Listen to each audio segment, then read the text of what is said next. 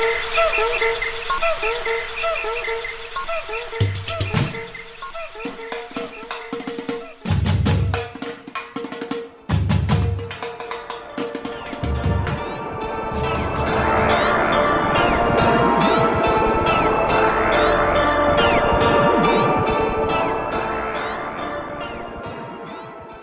nome é Natália Salazar. E eu sou a Renata Schmidt. E este é o podcast Pátria Amada Criminal Férias. Yeah, yeah. Se você está ouvindo este episódio numa segunda de manhã, saiba que nós estamos gravando os últimos episódios para vocês terem durante julho, porque nós estaremos de férias. De férias. De férias. De férias com o ex. Eu, eu falo ficar de férias com o atual, mas tudo bem. eu não sei onde essa piada tá indo. Então, eu vou parar por aqui. É melhor, porque vai que a gente fala. As duas podem falar coisas das quais nos arrependeremos. Normalmente falamos. Sim. Então, é melhor a gente parar por aí. Bom, gente, a gente só interrompe nossas férias por vocês, oreleiros. E mais especificamente para os membros da nossa rodinha de black metal norueguês. Pois é, porque nós teremos no dia 15 de julho o encontrinho, o segundo encontrinho, para falarmos de um tema que já foi acordado no último encontrinho, que é o das máscaras de chumbo. Então a gente já vai vir já fofocando com teorias, com coisas, com documentários, tudo que a gente já viu junto, já com a lição de casa feita que a gente vai entrar para fofocar. Yes. Tá certo? Essa é sua hora, Mirlene, Milera, Mirele, Milene. Mir memes. Mir memes. Tá, Chegou seu momento. É, seu momento de brilhar. E a gente vai estar lá, então, gente. Dia 15 de julho, mais informações serão divulgadas no nosso- nas nossas redes sociais, então fica ligado. E Isso. mais durante todo o mês de julho, ou um pedaço de agosto, a gente vai ver como é que a gente vai fazer ainda, gente. Vocês todos receberão.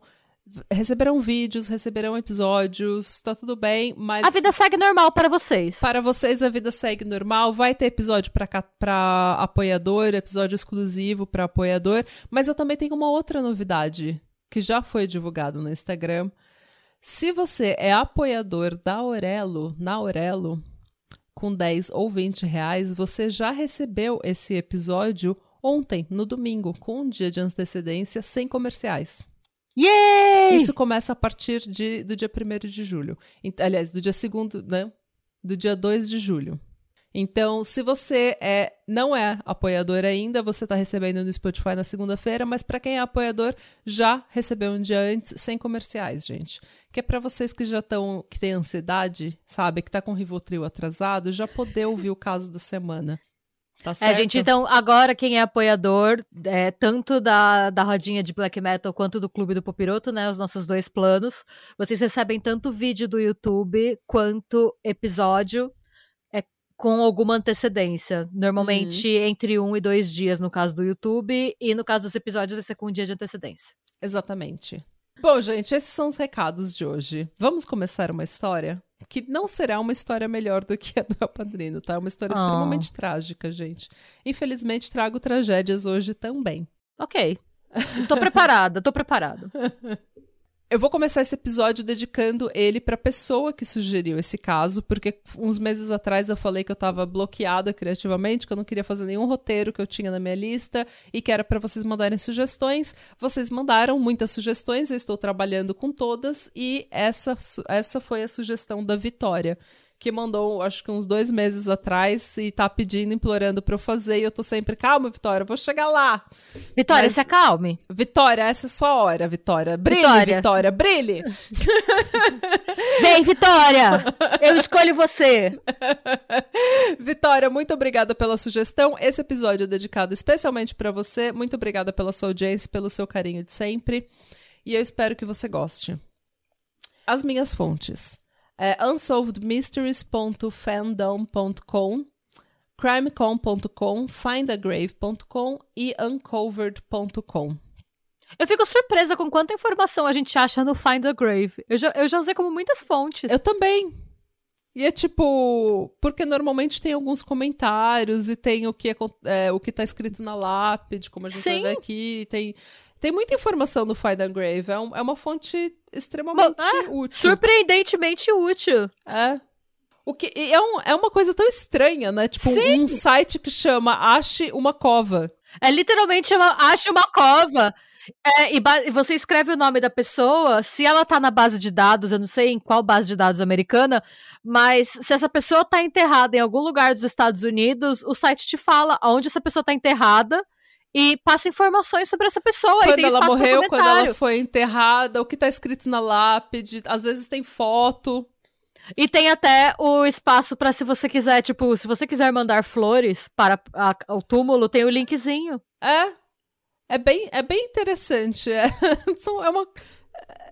Quem pensou nisso? Mas Eu não sei, é uma Mas boa é uma fonte ideia. extremamente útil, é uma boa ideia, porque você pode mandar flores pra quem você Aí, quiser. Empreendedores de plantão, não existe um Find a Grave no Brasil. Uhum, fica a dica. Queremos 10% do, dos lucros pela ideia que a gente deu. Você ouviu aqui, não vai dizer que não. É, gente, hoje eu vou apresentar o caso do Kurt Sova. É um caso que não está resolvido. Tecnicamente, é, foi um cold case que foi reaberto em 2019, então tecnicamente é um caso aberto. E sem resolução que a gente, que é detetive de sofá da internet, pode talvez ajudar. É, muito provavelmente não a gente que é do Brasil, mas por que não? Vamos ver. O Kurt nasceu em 1964 e ele era o caçula de quatro irmãos. É, de todos os irmãos, ele era o que era mais próximo dos pais. Ele era o, o bebê da família. Não tem. Quando você é o caçula de quatro irmãos, você é o bebê. São, são cinco pessoas que acham que você é o bebê da casa. Então você é um pouco mais Há um É. consenso, né? você é um pouco mais protegido.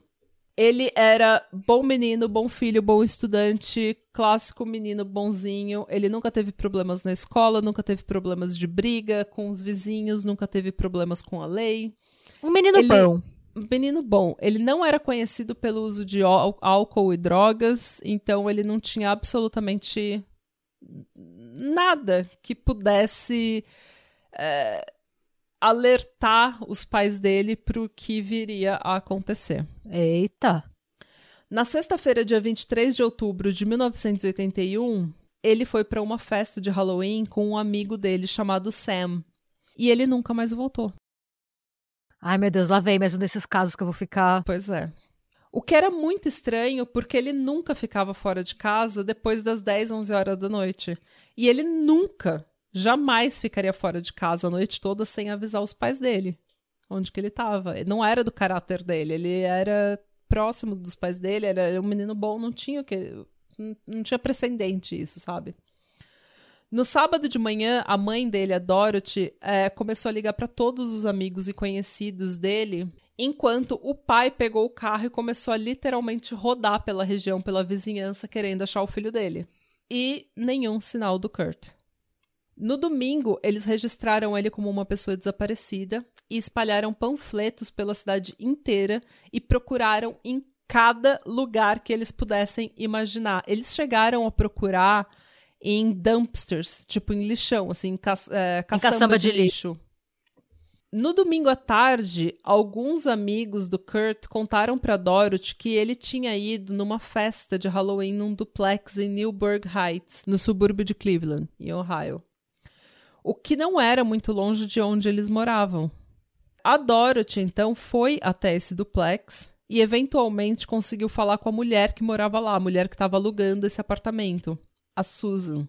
A Susan disse que ela nunca tinha visto o Kurt e que ela não sabia de festa nenhuma no apartamento dela. Não tinha tido festa nenhuma. Suspish. Porém, a Dorothy, ela era uma crimezeira maneira, detetive, investigativa, e ela conseguiu falar é, com a ajuda da polícia, dos amigos. Ela tava assim, louca procurando o filho dela, falando com todo mundo.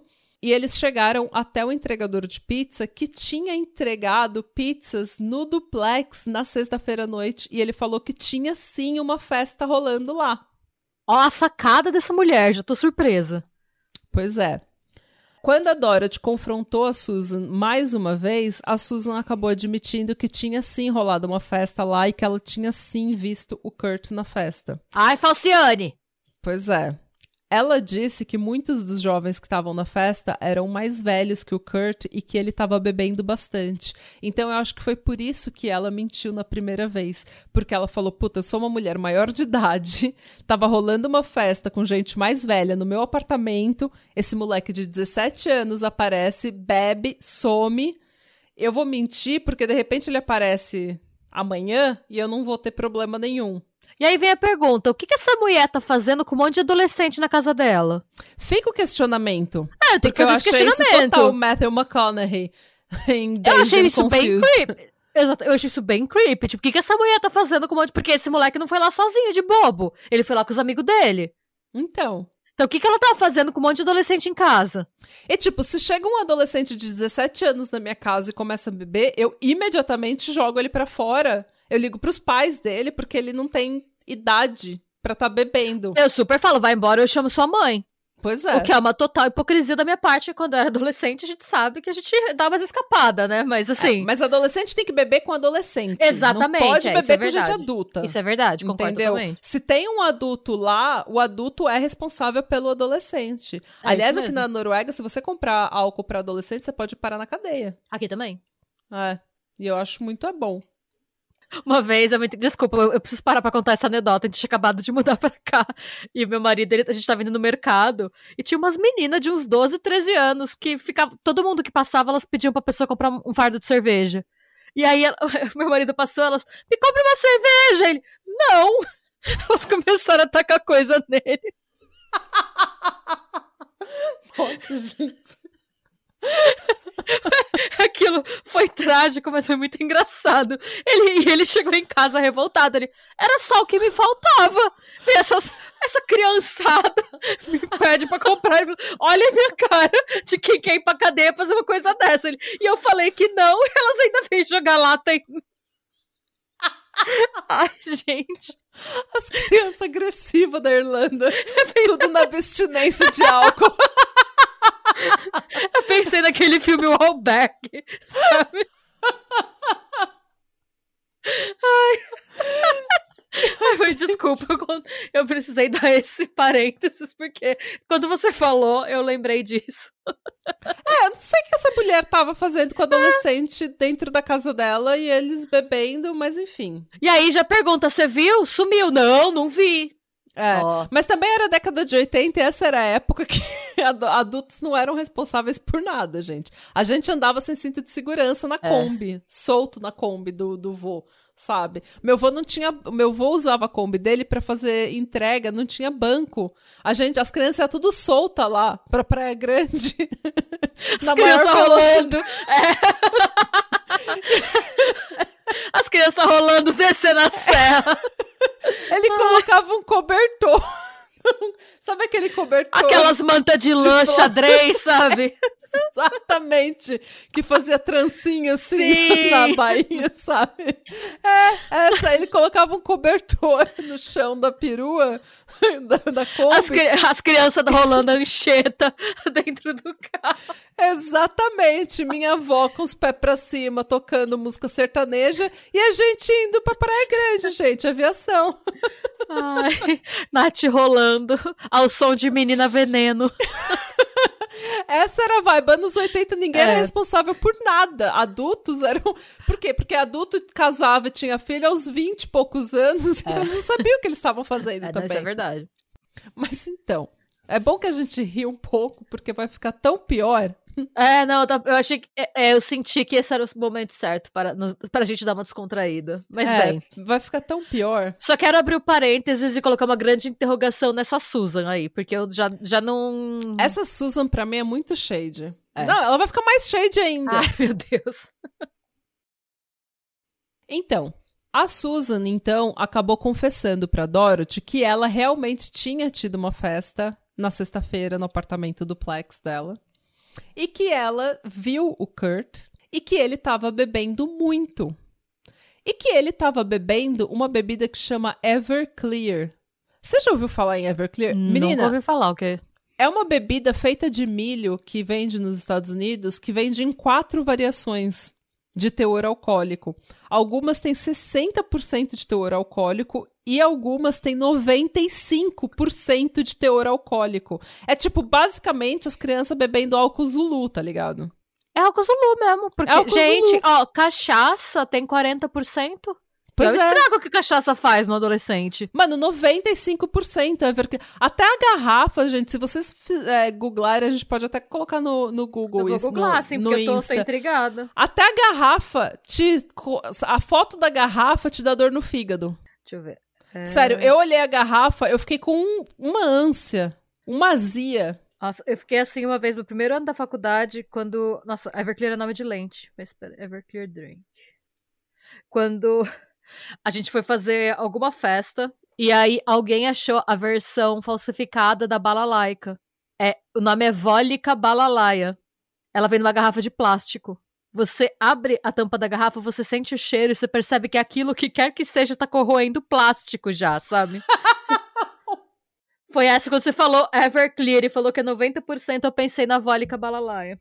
Mano, vendo aqui, 95%. Em alguns. E tem essa variação no teor alcoólico, porque ela, algumas variações são proibidas em estados americanos, em alguns estados americanos, porque é eu acho que é barata, é popular entre estudantes universitários. Te- tava até em Euphoria. Tem uma cena em que elas misturam Everclear com alguma Ah. coisa, Gatorade, sei lá. Mas, mano, tipo, 95% de álcool é álcool Zulu, velho. Aí a garrafa parece um pouco tipo caninha 29, assim. Nossa, a, a garrafa me deu azia, a garrafa me deu uma, uma ânsia, sabe? Porque veio memórias na minha cabeça. memórias, gente. Deu até Deu saudade a de uma, garrafa me deu gatilho. deu até saudade de uma cachaçinha. Nossa senhora, não. Não? Aquela Não. cachaçinha, aquela Eu tô, tatuzinha. eu tô na minha fase chá de camomila da minha vida. Mas enfim, gente. é, então, segundo a Susan, ela tem um adolescente de 17 anos tomando basicamente álcool Zulu na sala dela e ela acha que, ei, ok, tudo bem, tá tudo certo, nada demais. Essa mulher é cheia de pra caralho. É. É, segundo o Sam, durante a festa, o Kurt ficou muito bêbado e começou a passar mal. E eles então foram pro quintal pra pegar um pouco de ar, porque acho que ele vomitou e a Susan falou: volta pro mato. Mas, porque era uma noite muito fria de outono, né? Dia 23 de outubro já tá uma, uma noite fria, ele voltou, o Sam voltou pra dentro de casa pra pegar a jaqueta do Kurt. E quando ele voltou pra fora pra encontrar com o Kurt, o Kurt já tinha sumido. Eita. E ele falou: bom, ele deve ter andado pra casa, né? Porque ele mora, não é muito longe. O duplex era a menos de 3 quilômetros da casa do, do Kurt. Então o Sam só pensou: ah, ele deve ter voltado pra casa, porque ele tava passando mal. Então amanhã eu falo com ele. E não pensou mais nada a respeito. Bem, o Kurt ficou desaparecido por cinco dias. Eita. Ele tinha 17 anos de idade quando o corpo dele foi descoberto em uma ravina em Newburgh Heights. Hum. Essa ravina estava aproximadamente 450 metros de distância do duplex. Nossa, de muito Tipo, perto. tava muito próximo. Muito próximo. E, tipo, eles falam ravina, mas isso é, tipo, ravina de uma forma. é, olhado, olhando de uma forma ampla, mas onde ele foi encontrado mesmo era um lugar, pelo que eu vi na foto, era um lugar relativamente bem aberto e era, tipo, um mato com um mato aguado, sabe? Um mato com um pouco de água, um, um mato úmido. Tipo um pântano, não. Como- É tipo um pântano, mas que você não afunda, sabe? É tipo um, um mato com água. Tipo um pond, assim. É, O corpo dele tava em formato de cruz, de barriga pra cima, ele é com os braços abertos, de barriga pra cima e descalço. O tênis do pé esquerdo dele foi encontrado a uns 4 metros de distância e o outro, do pé direito, nunca foi encontrado. Que esquisito. Segundo o médico legista, o Lester Adelson, baseado no que ele viu na autópsia, mas igualmente no que ele não viu, ou seja, no que não estava no corpo dele, ele concluiu que ele sofreu uma, entre aspas, morte fisiológica instantânea e que a morte se deu de forma acidental. Por quê? Porque o corpo não tinha sofrido nenhum tipo de trauma. O Kurt tinha alguns arranhões e hematomas no corpo, mas absol... tipo uma coisa completamente normal que todo mundo tem e que não Mas ele achava que era tipo um coma alcoólico? Não. Por quê? O exame toxicológico não revelou nenhuma substância estranha no sistema do Kurt. Oxi. E o nível de álcool no sangue era de apenas 0,11, o que não é suficiente para levar ao óbito. E eu não, eu não sei quanto que é ponto 11, mas não é o tanto que ele, dizem que ele tava bebendo também, né? Não, principalmente se ele estava bebendo álcool Zulu. Mas foi o que o legista falou, é a falta, você exclui tu, todas as possibilidades.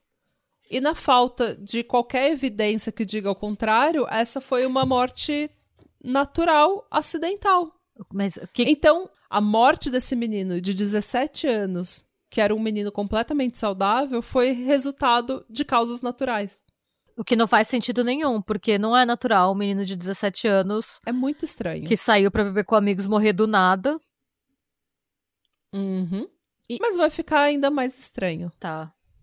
Porque, como eu falei, antes de ter sido encontrado, ele já estava desaparecido há cinco dias. Porém, a autópsia revelou que ele tinha morrido entre 24 e 36 horas antes do corpo ser encontrado. Eita. O que significa que ele morreu três dias depois da festa. O que já seria tempo suficiente pra se ele tivesse bebido demais, o álcool sair do organismo dele. Exatamente. Mas daí não foi o álcool que matou ele. Não, não foi. E onde ele tava nesses dias? Pois é.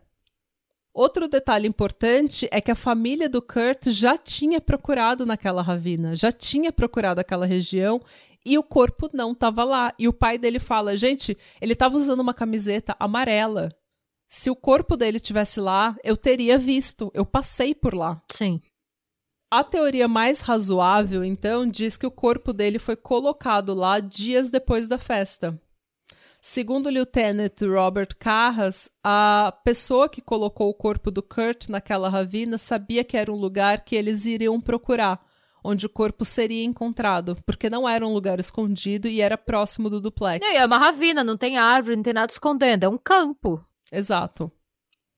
Um amigo do Kurt, o David, eh, disse que estava indo para uma entrevista de emprego na segunda-feira de manhã e disse que ele viu o Kurt com um outro menino em uma rua movimentada. Nessa hora, ele ainda não sabia que o Kurt estava desaparecido. A mãe dele não tinha ligado ainda pro, pro David. É, vamos lembrar nos 80, gente. É, exatamente. Então, o David, ele passou com o carro, viu o Kurt e pensou em dar uma carona pro Kurt. E ele estacionou o carro, ele encostou o carro, mas nisso uma van encostou e o Kurt gritou: "Franco!" E entrou, ele e outro menino entraram na van e foram embora. Essa é a história do David. Ele viu o Kurt com outro menino. Quando ele ia dar carona pro Kurt, o Kurt gritou: Hey, Franco! Que era o cara de uma van, que estava dirigindo uma van. Eles entraram nessa van e foram embora. Mas aí eu já fico pensando que é um daqueles casos em que era outra pessoa só muito parecida, porque não faria sentido ser uma pessoa que volta pra casa que compra o curfew, não é uma pessoa que vai estar, tipo, largada no meio da cidade sem uma preocupação no mundo entrando em van esquisita, né? Exatamente. Eu também acho que é muito. Eu acho é mu- muito difícil que três dias depois, tipo na segunda-feira, ele não tenha voltado pra casa o final de semana inteiro e ele não tenha, não esteja louco pra voltar pra casa e falar com os pais dele, com quem ele jamais tinha brigado, que ele não tinha nenhum motivo pra ter problema com os pais, pra ter raiva dos pais, pra deixar os pais preocupados, ele não tinha nada. Eu acho É. muito estranho. Ele não. Eu acho também que foi uma outra pessoa, porque É, alguém muito parecido. não tem como. Tipo, imagina que você.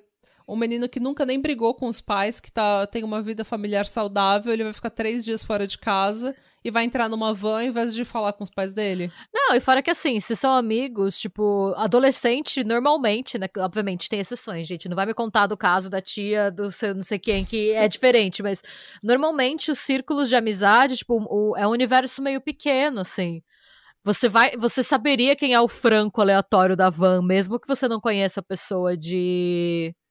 Tipo, você não tem. Você vai saber quem é, tipo, de ouvir falar que é o fulano que vai não sei pra onde. É difícil o cara ter toda uma vida secreta que envolve um cara da van chamado Franco, com e o qual ele ninguém está hanging conhecia esse out. tal de Franco.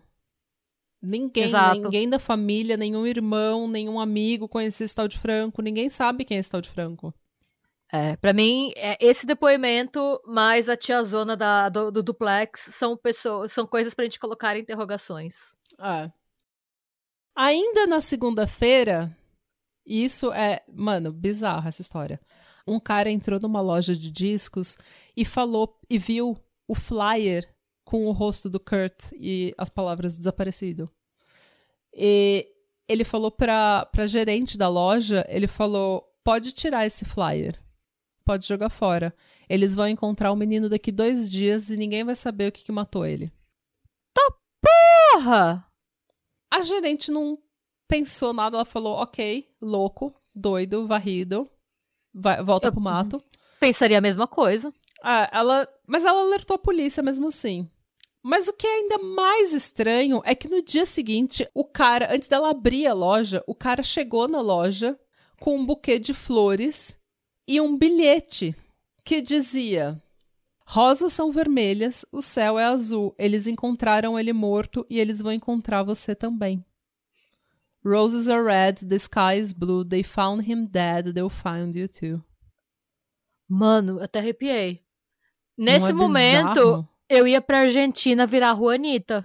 Que nem você sempre fala que vai fazer. A pé. Eu vou A a, pé. pra Argentina numa hora dessa.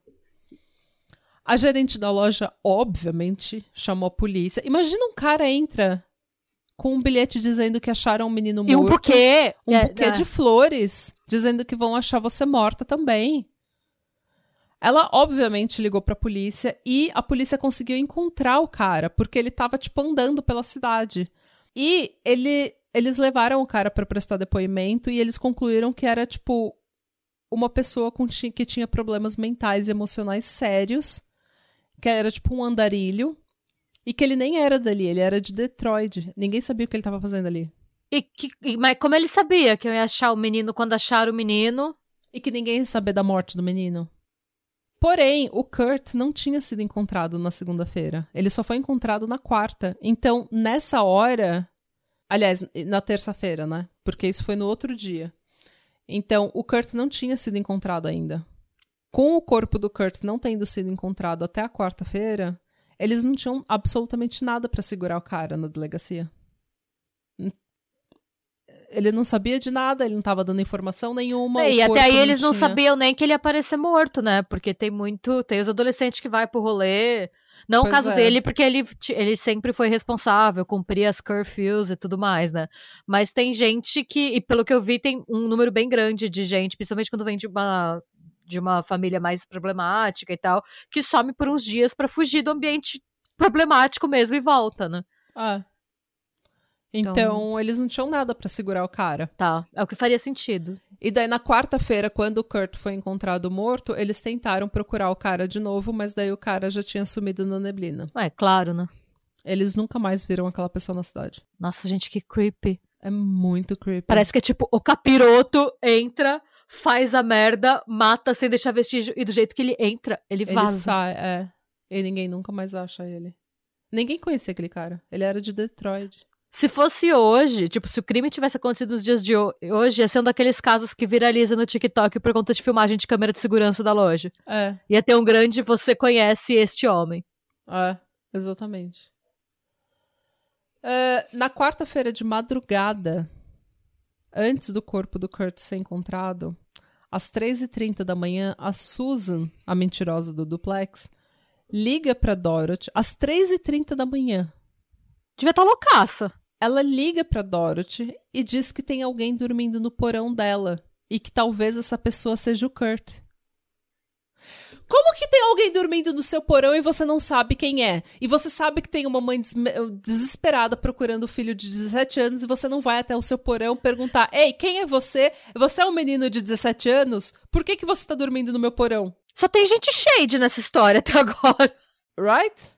Mas enfim, o Ken, o pai do, do Kurt, chegou aí no duplex e olhar o porão e ele viu que realmente parecia que tinha alguém que tinha dormido lá, porque sabe essas camas de acampamento que você dobra? Sim. Então, é, tinha essa cama lá, ela tava feita, dava pra ver que alguém tinha dormido nela.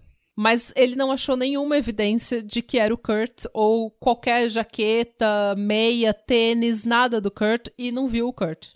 E daí, na quarta-feira, o Kurt é descoberto na ravina. Gente, que história maluca. Pois é.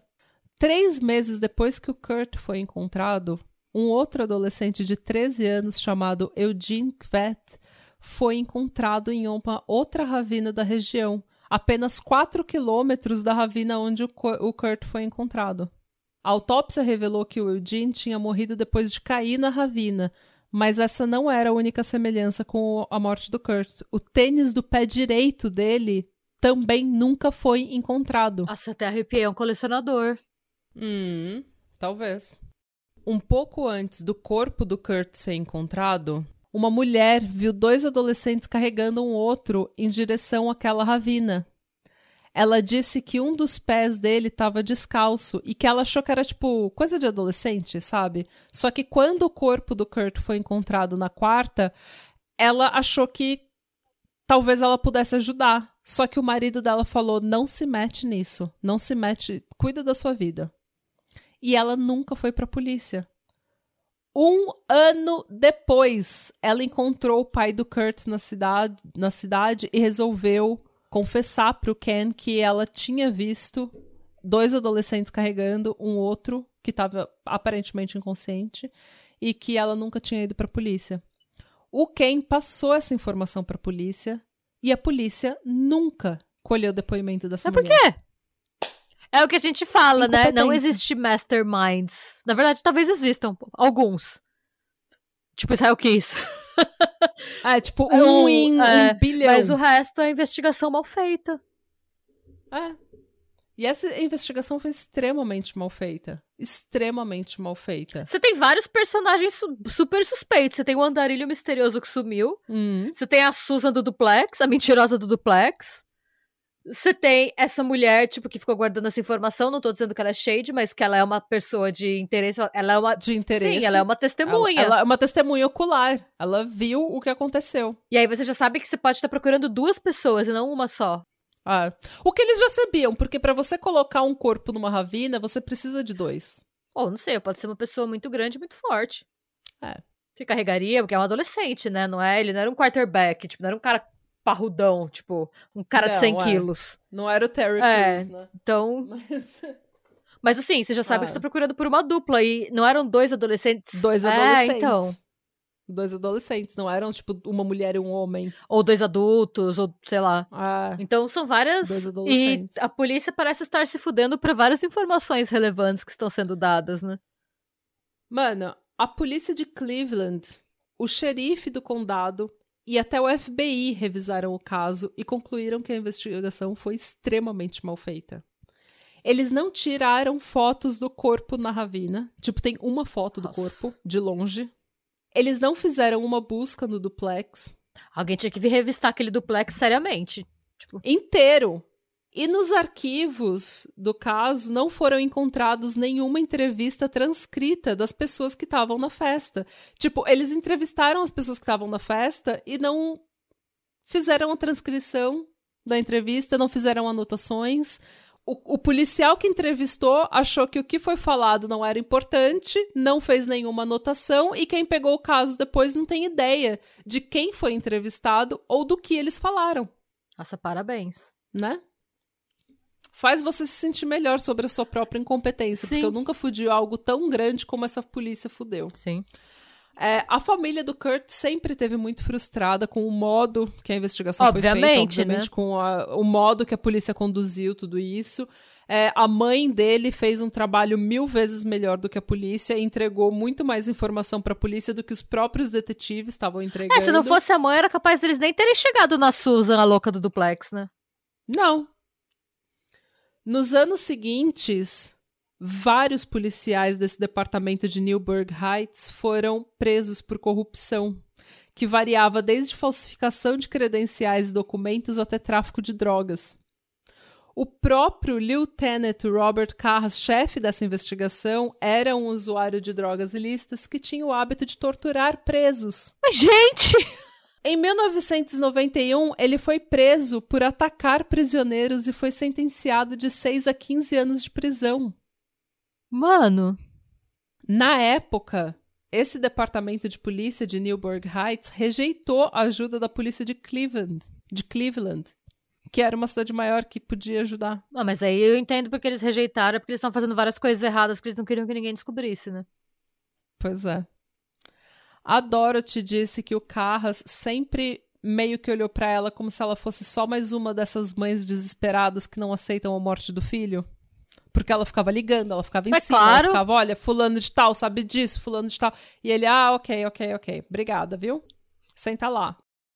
Em 2001, o Ken morreu aos 68 anos. Em 2014, a Dorothy morreu aos se- aos 76. Eles nunca ficaram sabendo o que aconteceu com o filho deles. Nossa, esse é, um da- é daqueles casos que a gente torce pra existir vida após a morte, pra eles finalmente saberem o que aconteceu. Sim. Pra eles terem alguma, algum tipo de paz.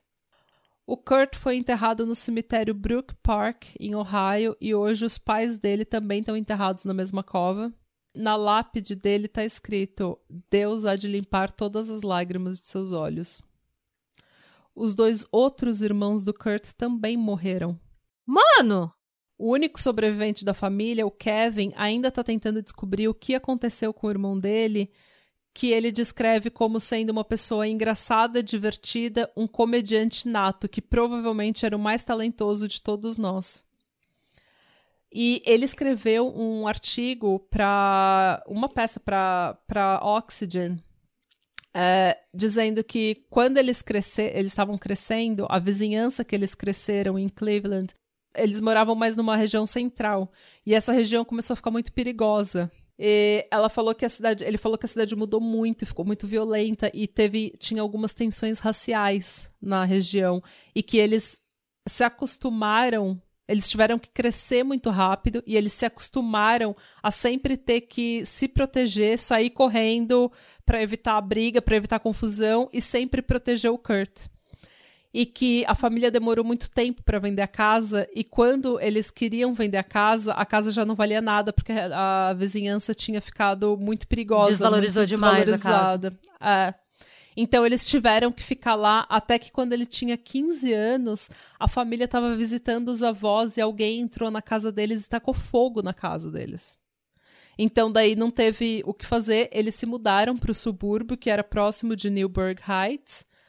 É, e daí eles viveram lá o resto da vida e quando Kurt morreu era quando, tipo, tava tudo entrando nos conformes, sabe? A vida tava voltando a ser o normal, voltando à normalidade de novo e daí essa tragédia acontece. Claro. Nossa, que horror. Ele conta que depois da morte do Kurt, ninguém da família foi o mesmo. É claro. Os pais estavam devastados, a mãe dele se culpou até o último dia de vida e os irmãos todos caíram em vícios. Em novembro de 2019, foi anunciado que a polícia de Newburgh Heights reabriria o caso e que eles estavam contando agora com a ajuda de estudantes de criminologia, de criminologia da Tiffin University.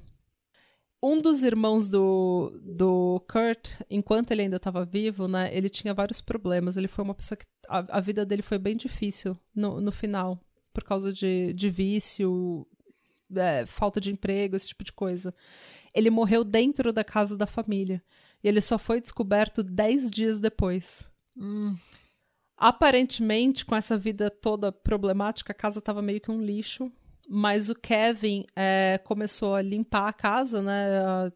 É, tipo, ver o que, que podia ser salvo ali da casa. E ele encontrou uma caixa cheia de recortes de jornal e revistas e tudo sobre o caso que tinha saído, tipo, fita de vídeo, tudo que tinha saído sobre o Kurt na mídia toda a investigação e as anotações da mãe dele e ele entregou tudo isso para a polícia, para a nova uh, polícia, né, que está investigando o caso novamente.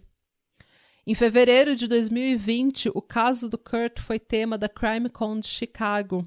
E num evento chamado Crowd Solve, apresentado pela Oxygen, 100 participantes se uniram a policiais, advogados e peritos para tentar desvendar o que aconteceu. Foi tipo uma grande conferência um em que eles apresentaram, é, apresentaram o caso, eles ficaram lá debruçados no caso durante horas, tentando saber o que aconteceu, conversando sobre o caso para ver se eles é, podiam chegar a alguma conclusão, alguma pista, alguma ideia do que podia ter acontecido. É, não se sabe se essa crowdsolve gerou alguma coisa, mas gerou interesse no caso. Principalmente porque entre esses 100 participantes estava ninguém mais, ninguém menos que a dona Celina Gomes. Meu Deus! Ela e a mãe dela estavam lá, aparentemente porque elas são crimezeiras. É, o, ela é produtora do Only Murders in the Building, né? Então, eu não sei se elas são crimezeiras maneiras ou se elas estavam fazendo laboratório pro Only Murders in the Building. Sobre a Crowdsolve, né, sobre esse evento na CrimeCon de Chicago, o Kevin falou o seguinte para Oxygen, abre aspas, eu queria que a minha mãe tivesse aqui no meu lugar. Ela nunca desistiu, mesmo que eventualmente todos tenham desistido dela. Uhum. Eu falei tantas vezes para ela, mãe, desiste, ninguém se importa, ninguém se importa com o Kurt. Hoje eu sei que centenas de pessoas, completos estranhos, são otimistas na habilidade que eles têm de ajudar uma família. Quando eu a encontrar novamente, eu vou falar para ela: "Mãe, eu tava errado. As pessoas se importam, elas sempre se importaram." Oh. Fecha aspas. e essa é a trágica história da morte do Kurt Sova. Gente. E é isso, gente.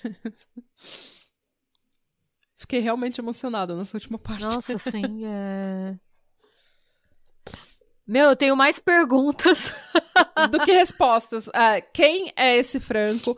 Quem é essa Susan? Por que, que esse duplex nunca foi investigado? Nunca foi. Nunca fizeram uma busca nesse duplex para ver se tinha mancha de sangue, se tinha vômitos, se tinha coisa do Kurt, se tinha alguma arma. Essa Susan nunca foi investigada. Tipo, nada, ninguém foi investigado. Eles só falaram: ah, a gente não sabe o que aconteceu, paciência. E o médico legista não podia ajudar. A, tipo, a mãe dele tava revoltada que o médico legista não conseguia fazer, eh, não conseguia falar para ela o que, que tinha acontecido com o filho dela. Mas ele falou: gente, não tem, não tem trauma, não tem hematoma, não tem corte, não tem nada no corpo dele. Não tem droga, não tem substância estranha, não tem. Não tem. E aí eu fico pensando em várias coisas, porque eu penso, por exemplo, nos Delphi Murders, que a gente cobriu faz alguns Hum. meses, né? A gente não tem detalhe da cena do crime, mas a gente sabe que os corpos foram posados e que peças de roupa foram tiradas. Hum, E que o assassino é um homem com mais de 50 anos, hum. que colocaria ele como um jovem adulto nos anos 80. Eu fico pensando se. Tipo, a gente não tem detalhe da cena do crime. Onde que é Delphi, Indiana? Indiana. Não é, é- não é longe. Então, porque assim, o que a gente fica pensando é isso, que sim, é, eu, eu na hora comecei a pensar em outros, em criminosos, em, assim, porque o que a gente sabe, por exemplo, no caso de Delphi, é que eles eles estão divulgando pouquíssimos detalhes, até agora a gente sabe pouquíssimo de por que, que o, a pessoa presa foi presa, Hum. e a gente não tem, a cena do crime não foi divulgada, as únicas informações que foram divulgadas é que os corpos estavam posados e que peças de roupas foram levadas. Hum. A gente não sabe o que levou e que a polícia ficou algumas semanas na porta da casa do cara antes de prendê-lo. Hum. E que o cara era tipo um funcionário de farmácia que tava há anos na cidade. É, a- inclusive, a família da vítima conhecia o cara. Tipo, a tia da vítima, das de uma das meninas, eu não lembro se foi a Abby ou a Lib, ela foi, inclusive, levar foto delas pro cara revelar na CVS pra fazer pôster, e o cara não cobrou. Cara. Então eu fico pensando se esse tipo de informação. Eu, eu falei do Delphi porque eu pensei agora no fato da pose e da peça de roupa faltando. Mas eu Ah. fico pensando se não pode ser alguém que esteja em atividade até hoje. Hum. Porque se era uma pessoa que era adolescente nos anos 80, é uma pessoa que tá viva agora. É? É. Então eu fico pensando assim, se não, se não pode ser que a gente descubra, se não pode ser uma coisa tipo um Golden State Killer, porque Uhum. você tem aí, você tem. é, tu- ao que tudo indica, é, na época não devia ser um serial killer. Porque, né, a gente tem duas vítimas que a gente sabe. Mas era um serial killer on the making, assim, era um serial killer nascendo aí. Hum. Quem Ah. sabe a gente ainda não vai ter essa resposta É- logo, assim. Eu espero, eu espero que pelo menos o Kevin, que é o único sobrevivente da família, tenha. sabe, que ele tenha um pouco de, que ele tenha um pouco de paz.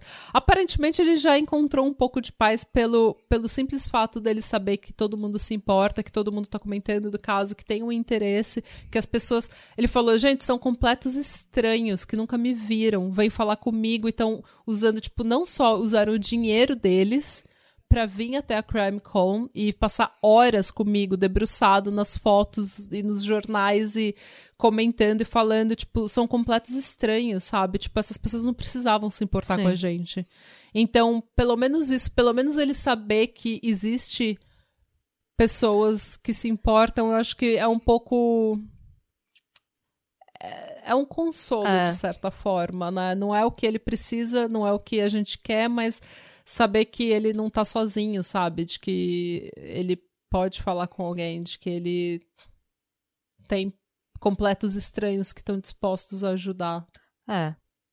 Mas eu, eu, eu acho que essa pessoa tem que ser pega, porque. Não sei.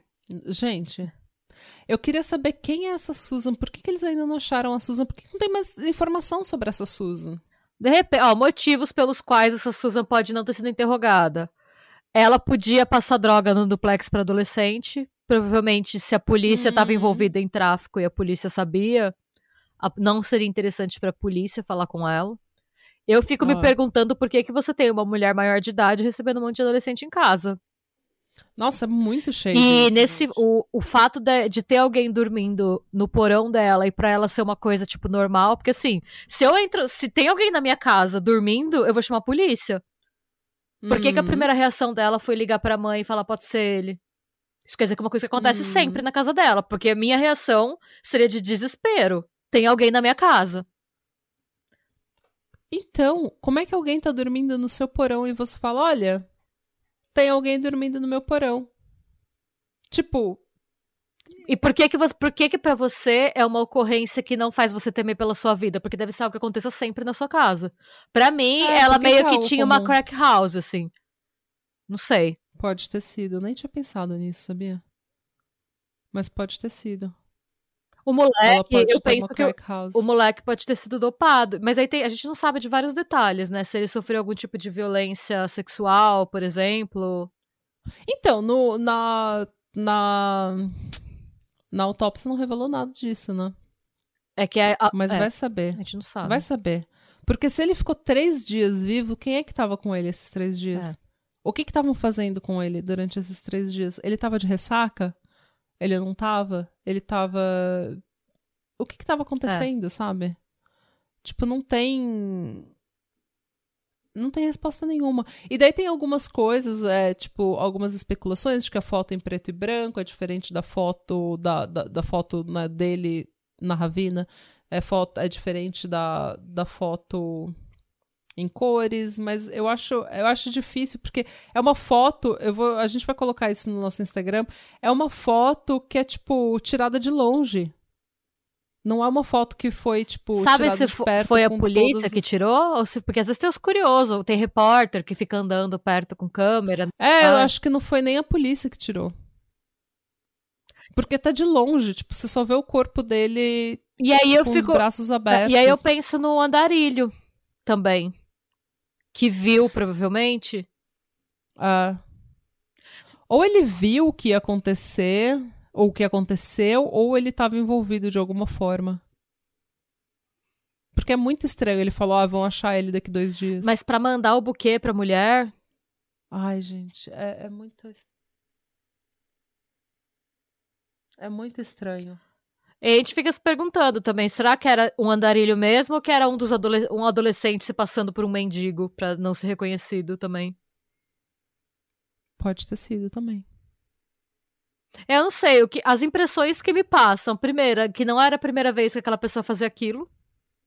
Hum. Porque não é, a pose, o fato de ser posado no lugar tão aberto e o modus, o modo de, de matar não parece ser uma pessoa que nunca tenha feito aquilo antes. A... Bom, ele matou com muito capricho, porque não tinha uma marca, né, e, no corpo. E pelo que, pelo menos pelo que a gente viu até quando a gente teve, faz tempo disso, quando foi naquela palestra com a Elana Casoy, ela comentou que é muito difícil que, tipo, a pessoa que tá matando pela primeira vez vá lembrar, por exemplo, de levar um souvenir. Uhum. De primeira. As primeiras assassinatos, deixa eu levar. Ela cria essa necessidade com o tempo Pra, uhum. Porque ela consegue, com o souvenir, reviver o momento entre, entre mortes. Aquilo é uma fonte de alívio para ela. Uhum. É o uhum. que ajuda ela a se distrair, a reviver aquilo, para não precisar cometer outro crime de novo tão rápido. Uhum. E ela, uhum. que, ela, falou, pelo menos na época, quando ela estava dando a palestra, que normalmente demora um pouco para você. É, é, isso, é, você levar uma peça de roupa, levar uma lembrança, uma parte do corpo que seja, já indica uma certa sofisticação no seu modus operandi, por assim dizer. Uhum. Então, se você tem ele levando o sapato direito da pessoa, quer dizer que ele já tá fazendo isso há algum tempo, né? Ah. Então, de repente, talvez tivesse que olhar casos que não necessariamente são como esse, mas casos que tenham características parecidas. Então, uma morte uhum. que na superfície não é violenta. Ah. De uma pessoa. Não, por exemplo, a do Eugene Kvet, que era do. Tipo, três meses depois. A, o quê? Quatro quilômetros? Sim. Foi isso que eu falei? Quatro quilômetros da, de onde o Kurt foi descoberto. Esse menino de 13 anos foi descoberto. Nenhuma, nenhum sinal de, de violência. A, a conclusão foi que ele caiu na ravina mas ele também não tinha o, o tênis do pé direito. Nunca foi encontrado o tênis do pé direito. É muito estranho. E aí também tem que olhar, por exemplo, o que, que o toxicológico dos anos 80 avaliava. Porque aí você para e pega. Exatamente. Por exemplo, eu não sei, tá, gente? Mas eu imagino que os exames toxicológicos dos anos 80 não procurassem, por exemplo, por fentanil. Porque era uma droga que não circulava, um opioide que Tipo... A gente fez o caso daquela mina louca Sim, a Barbie que craqueira. matou a Barbie craqueira que matou o marido. Ela matou com fentanil porque ela sabia que o IML de lá não ia pegar. É, hoje tá rolando. Um é, hoje tá rolando uma epidemia de fentanil, então hoje os toxicológicos já vêm. Mas a gente não Sim, sabe. Mas naquela época. E você tem que pedir, se, se não é tipo uma, uma street drug, assim, se não é uma droga que tá rolando ru nas ruas e tal, se é uma coisa diferente, você tem que pedir um exame bem específico no toxicológico.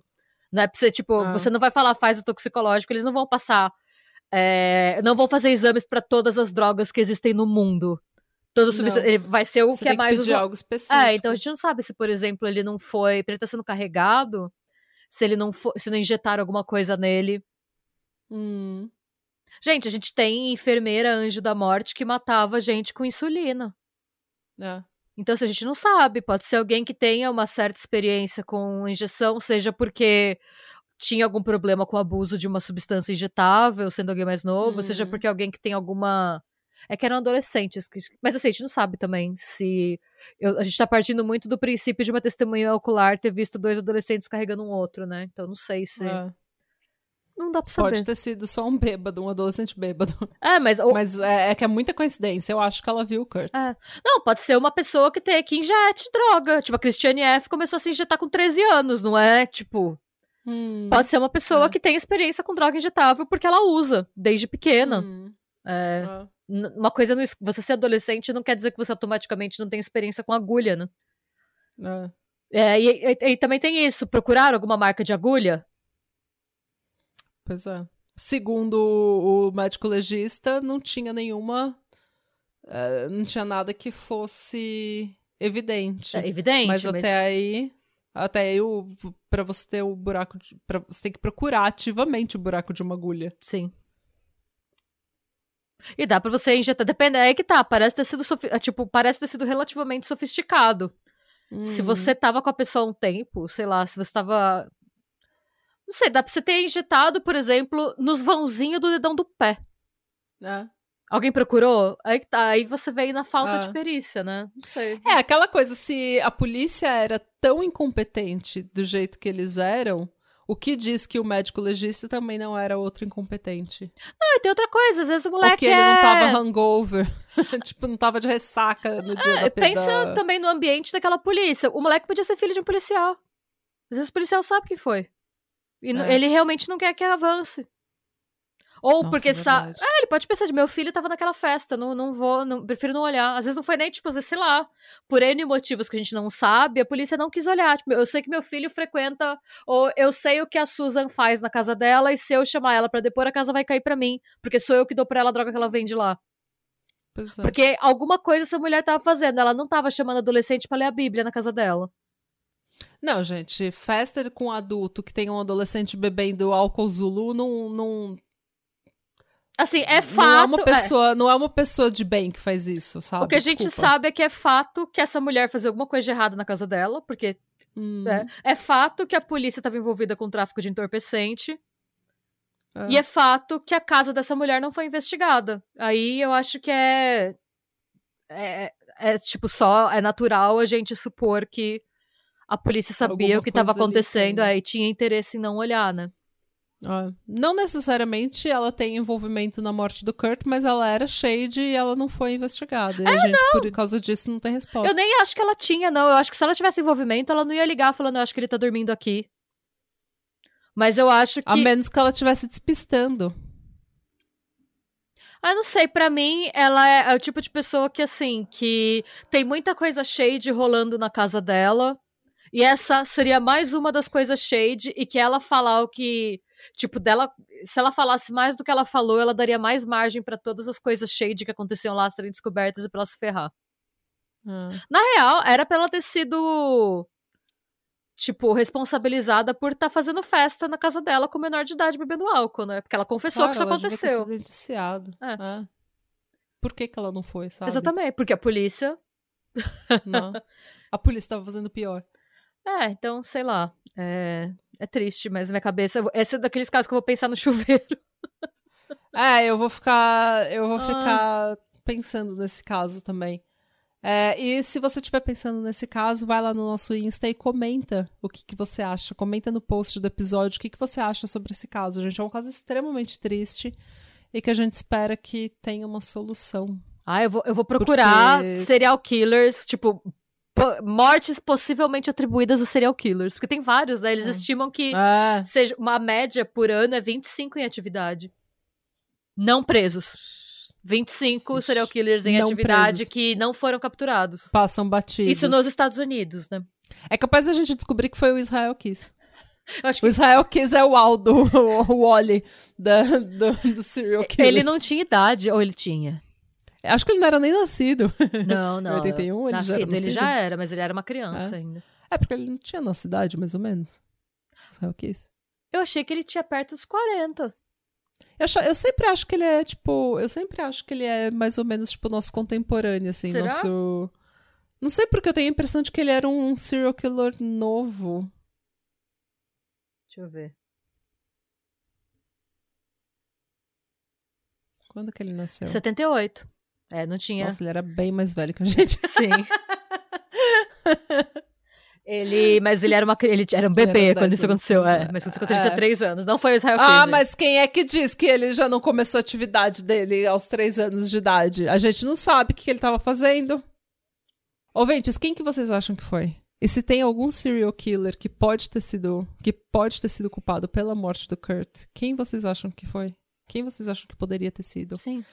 Vai lá no nosso Insta e comenta no post do episódio, porque daí você ajuda a gente e inclui todo mundo na conversa. Todo mundo pode ver seu comentário e ir lá conversar com você. É, e a gente quer saber a opinião de vocês, mas eu tô bem intrigado. Vou ficar googlando. Agora minha noite vai ser isso. Aí quando eu olhar no meu Ah, celular, então. vai ser duas da manhã e eu tô lá ainda. Ah. E tem várias outras teorias, tem comparação de fotos da cena, tem comparação, sabe, das histórias. É que realmente eu tentei fazer um episódio pequeno porque esse seria um episódio de férias, né? Não, e é bom você, não, e é bom você trazer as informações. É, os fatos são esses, ok, aí a gente pode É, discutir. O resto, as especulações, a gente precisa. Eu tentei fazer um episódio, tipo, eu achei que esse episódio ia ter uma meia hora, mas já estamos aqui em uma hora e dez de gravação. Mas enfim. É isso, gente. Conta pra gente as suas teorias. Não se esqueça que nós temos um canal no YouTube. Se você ainda não É, assiste os nossos vídeos aos domingos de manhã ou quando você quiser. Vai lá, se inscreve no nosso canal, dá uma força pra tia. Sim, tá é, certo? é o jeito de você nos ajudar e fazer a gente ganhar dinheiro sem você gastar nadinha. Pois é. E se você quiser receber episódios com um dia de antecedência, sem comerciais e, além disso, episódios exclusivos, por favor, apoie a gente na Aurelo com 10 ou 20 reais e ajude essas podcasters a serem podcasters em tempo integral um dia. Por favor, ajuda a gente a ser um pouco menos cansada. É, as edições e os roteiros vão melhorar se a gente estiver menos cansada. É, isso é Então, real. Quem tem a ganhar é vocês. e é isso, boa semana, a gente ama vocês e tchau. Tchau, Shilon. Hadebra.